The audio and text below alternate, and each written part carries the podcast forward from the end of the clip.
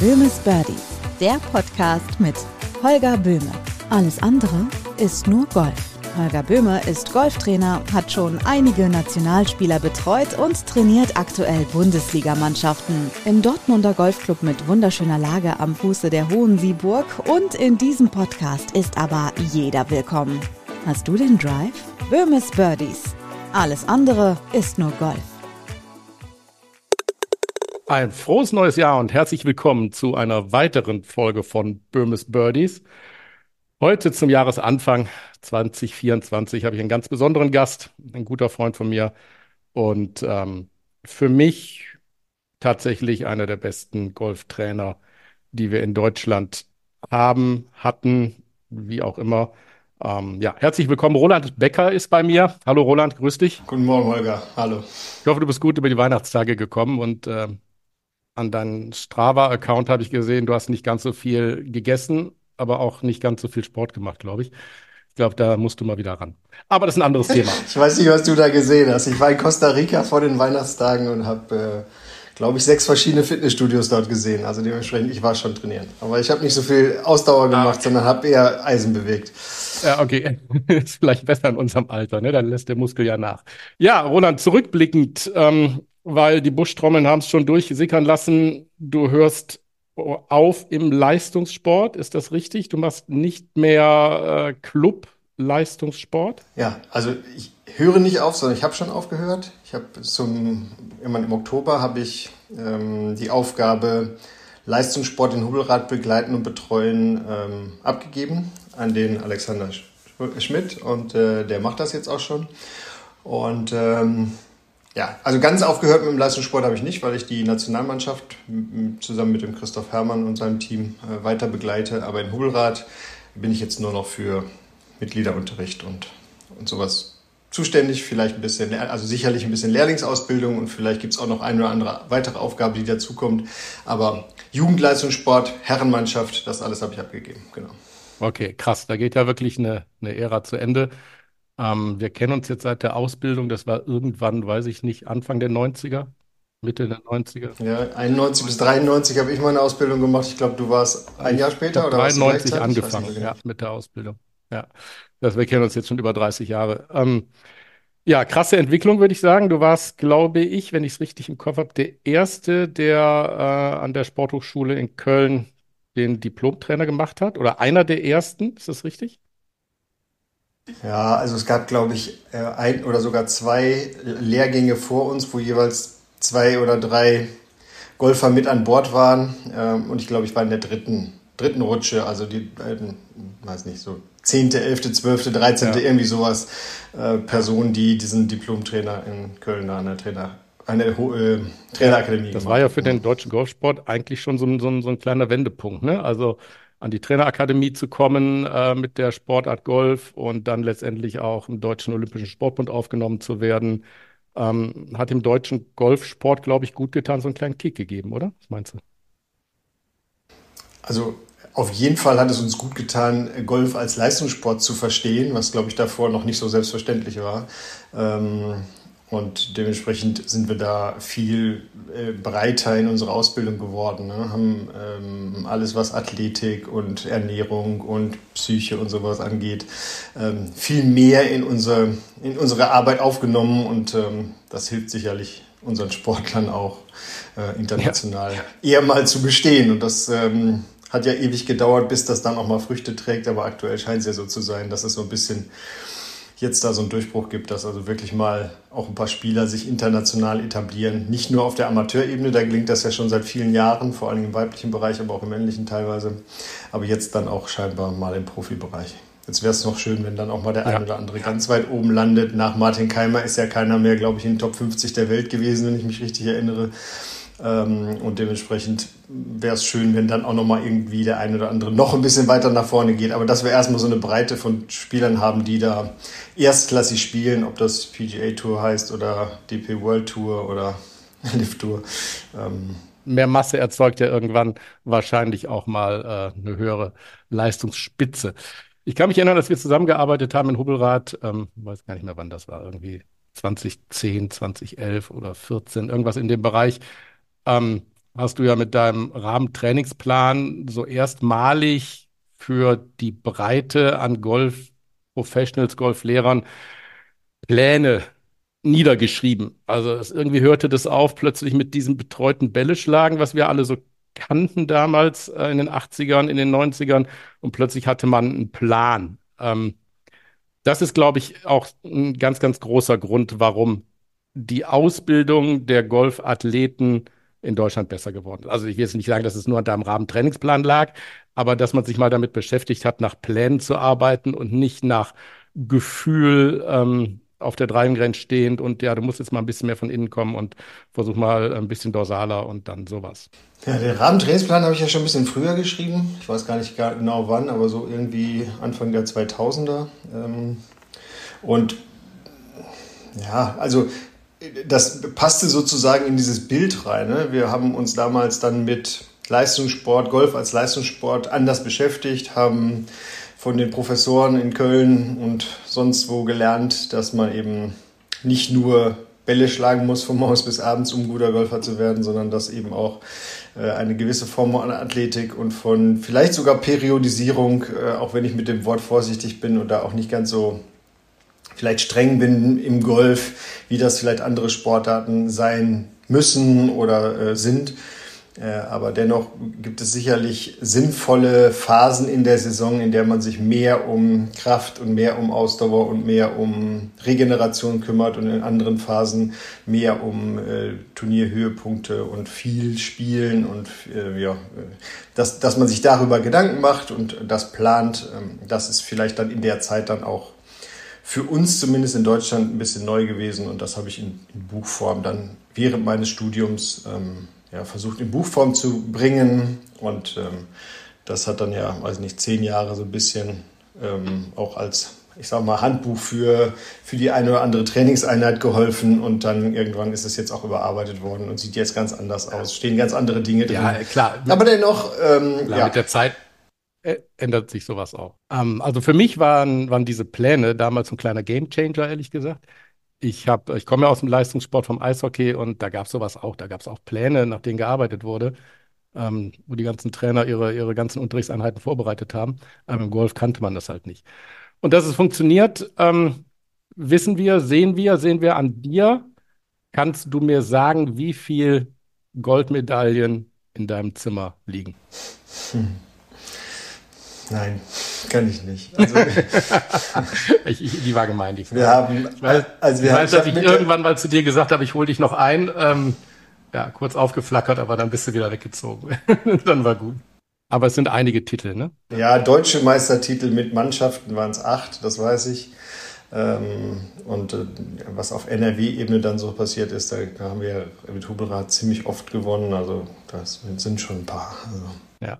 Nun ist es ja so, ähm, da wo gute Spieler sind und ein guter Trainer ist, da werden auch die Erfolge gefeiert in der Regel. Aber nun ist es ja bei dir und in Hubbelrad ähm, auch noch zu beobachten, dass dort Spieler, Spielerinnen entwickelt werden, die dann in den Profibereich wechseln.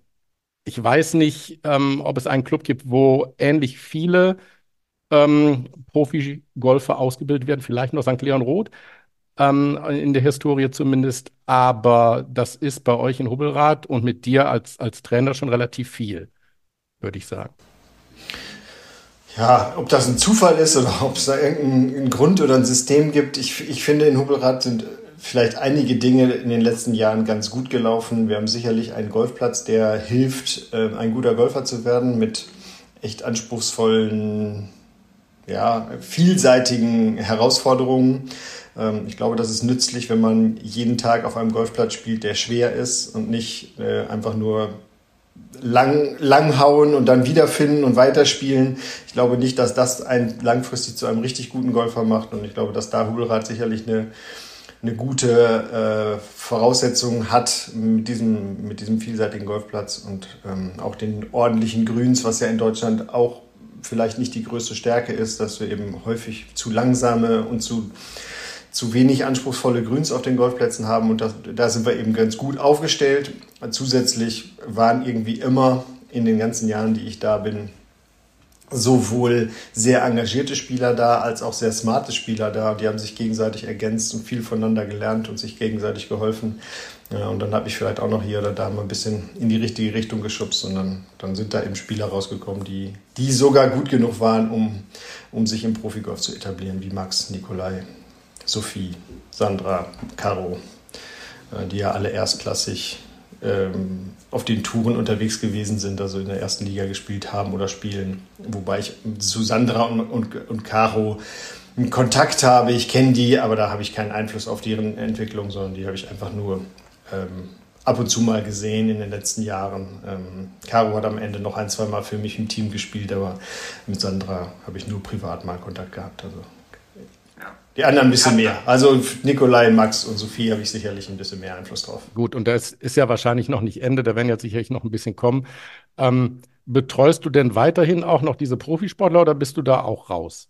Ähm, das ist schon ähm, aus unterschiedlichen Gründen in den letzten ein, zwei Jahren oder in den letzten Jahren hat, hat sich der ein oder andere neu orientiert. Also Max ja schon, Max Kiefer ja schon vor, weiß ich nicht, sieben, acht Jahren. Ähm, zu einem Trainer, Trainer gewechselt und letzten Winter Nikolai und Sophie auch. Ähm, ich habe immer noch Kontakt mit beiden, intensiv, regelmäßig, aber äh, ich bin nicht mehr deren Trainer. Ja, okay. Was ja auch ähm, am Ende des Tages in Ordnung ist, ne? Also das ist ja, ist ja völlig legitim.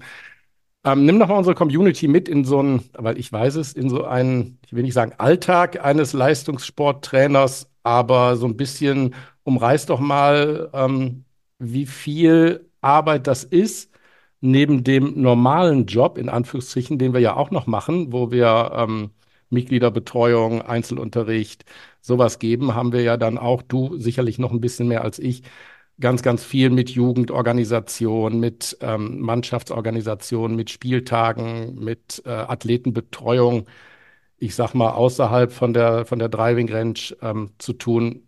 Vielleicht kannst du da unserer Community ein bisschen, bisschen Einblick geben.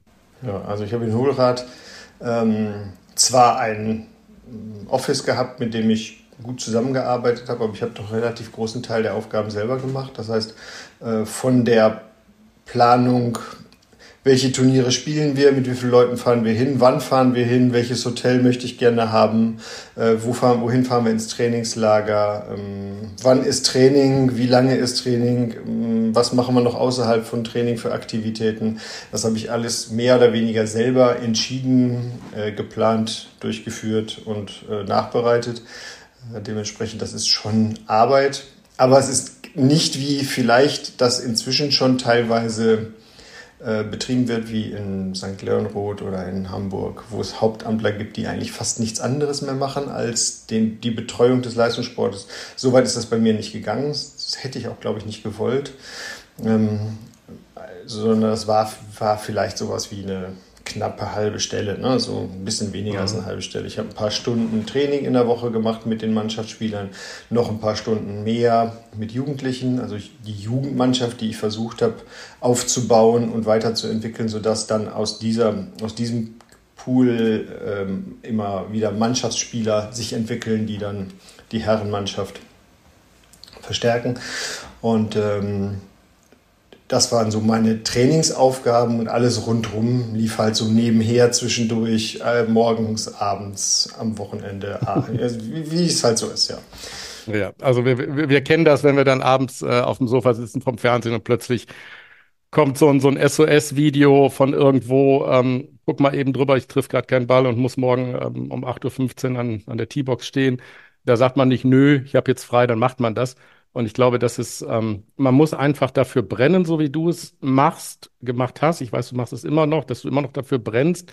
Im Laufe von, weiß ich nicht, 35 Jahren jetzt vielleicht ein bisschen weniger. Aber man muss dafür brennen, denn wirtschaftlich ist ähm, Leistungssport in einem Golfclub uninteressant. Ich glaube, da sind wir uns alle einig. Aber man macht das ähm, aufgrund der Liebe zum Sport und auch den Jungs und den Mädels gegenüber, die man da ja irgendwo begleitet und ähm, ja, großzieht, golferisch. Ja, es hat mir immer Spaß gemacht, ähm, zu sehen, wie sich junge Sportler entwickeln und ähm, auch da so versucht, meinen kleinen Beitrag zuzuleisten, dass sie eben so weit kommen, wie sie sich das gerne selber wünschen. Ich war, war nie derjenige, der sich so verstanden hat, dass ich denen vorschreibe, wie weit das gehen soll, was sie zu tun haben oder so, sondern ich war immer eher der begleitende Teil an der Seite und ähm, habe die Sportler schon selbst entscheiden lassen, was sie gerne äh, sich für Ziele setzen. Und ähm, das hat mir Spaß gemacht. Da habe ich viel Spannendes erlebt. Dadurch habe ich viel gelernt. Und ich würde auch nicht sagen, so, so, so wie, wie du es gerade gesagt hast, würde ich es noch nicht mal unterschreiben. Also die Tatsache, dass ich eben mit dem Leistungssport Erfolge erreicht habe, hat mich irgendwo auch vielleicht an der einen oder anderen Stelle in Positionen gebracht, die ich sonst nicht erreicht hätte. Und deshalb ähm, ist es vielleicht wirtschaftlich dann am Ende auch äh, vernünftig ausgegangen. Also klar, die Arbeitszeit, die man da reinsteckt, die wird sicherlich nicht eins zu eins abgegolten, nicht mal annähernd. Also der Stundensatz im Leistungssport ist eher schlecht. Aber vielleicht ist der Stundensatz außerhalb des Leistungssports ein bisschen höher, wenn man im Leistungssport ganz gut ist. Und dadurch finde ich, äh, möchte ich nicht äh, das missen und bereue da nichts. Das hat mir Spaß gemacht. Ich habe viel gelernt. Ja, also genau das ist das, was, was ich meine. Ne? Man hört ja immer, ähm, ja, wenn man da Bundesliga-Trainer ist, da verdient man sich eine goldene Nase. Nein, das ist nicht so, aber am Ende des Tages, und da hast du vollkommen recht, sind wir dann in irgendwo in Situationen äh, im Leben oder auch im Job, wo wir nicht wären, wenn wir nicht im Leistungssport erfolgreich wären. Das, da bin ich 100 Prozent bei dir. Was macht Roland Becker jetzt? Demnächst? Nur noch Einzelunterricht? Also ich, an Mitglieder? ich gebe Mitgliederunterricht, was ich ja immer sehr gerne gemacht habe. Äh, also wenn ich, wenn ich sagen, hätte sagen müssen in den letzten 20 Jahren, was mache ich lieber, Mannschaft oder ein ganz normales Clubmitglied unterrichten, dann hätte ich darauf keine Antwort geben können. Nie. Es hat mir immer beides viel Spaß gemacht. Dementsprechend, das wird jetzt vielleicht ein bisschen mehr. Insgesamt wird der Training, der Arbeitsumfang vielleicht auch ein kleines bisschen weniger. Ich habe jetzt äh, 30 Jahre wirklich viel gearbeitet. Vielleicht arbeite ich jetzt auch einfach mal nicht jeden Tag bis halb acht oder acht. Ähm, sogar ganz sicher ist das so, wird das, so sein, dass ich auch mal um fünf Feierabend mache, was ja für die meisten Menschen vielleicht normal ist. Für mich war das die letzten 30 Jahre nicht normal. Also fünf Uhr Feierabend kannte ich eigentlich nicht. Aber ich mache ja weiterhin auch noch mit der Nationalmannschaft 30, 40 Tage, weiß ich nicht so ganz genau, das steht auch noch nicht fest, aber jedenfalls bin ich mit den Nationalspielern auch noch ein bisschen unterwegs.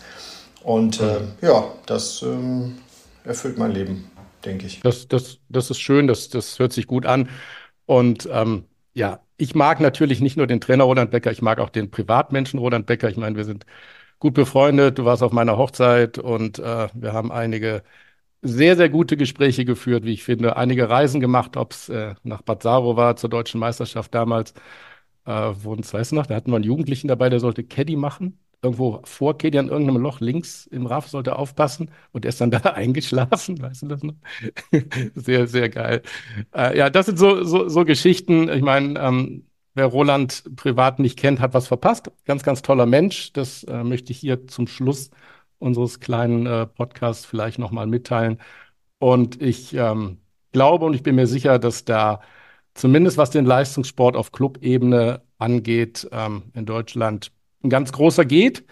Ähm, ich bin froh, ein Teil davon gewesen zu sein, wenn es auch nur sechs oder sieben Jahre waren, die wir zusammengearbeitet haben. Ich habe ganz, ganz viel gelernt von dir, Roland. Ganz viel. Und ähm, das hat mir immer Spaß gemacht. Und ja, ich sage auf dem Weg einfach mal Danke dafür. Ja, gerne und danke zurück. Ich habe auch gerne mit dir zusammengearbeitet, auch viel gelernt und äh, freue mich immer, dich zu sehen. In diesem Sinne ähm, werden wir uns vielleicht mal irgendwann wieder sehen hier in Düsseldorf bei irgendeinem schönen Getränk oder ich komme an Hohlrad vorbei. Danke ich dir für den Podcast, dass du dir die Zeit genommen hast, hier zwischen den Tagen, kurz vorm Jahreswechsel. Und ähm, ja, wünsche dir einen schönen Tag noch, der Community da draußen. Ein gutes, erfolgreiches und vor allem gesundes Jahr 2024 und bleiben Sie dran. Vielen Dank. Macht's gut da draußen. Tschüss, Roland. Tschüss.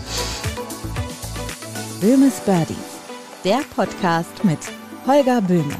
Holger Böhme ist Golftrainer, hat schon einige Nationalspieler betreut und trainiert aktuell Bundesligamannschaften. Im Dortmunder Golfclub mit wunderschöner Lage am Fuße der Hohen Sieburg und in diesem Podcast ist aber jeder willkommen. Böhmes Birdies. Alles andere ist nur Golf.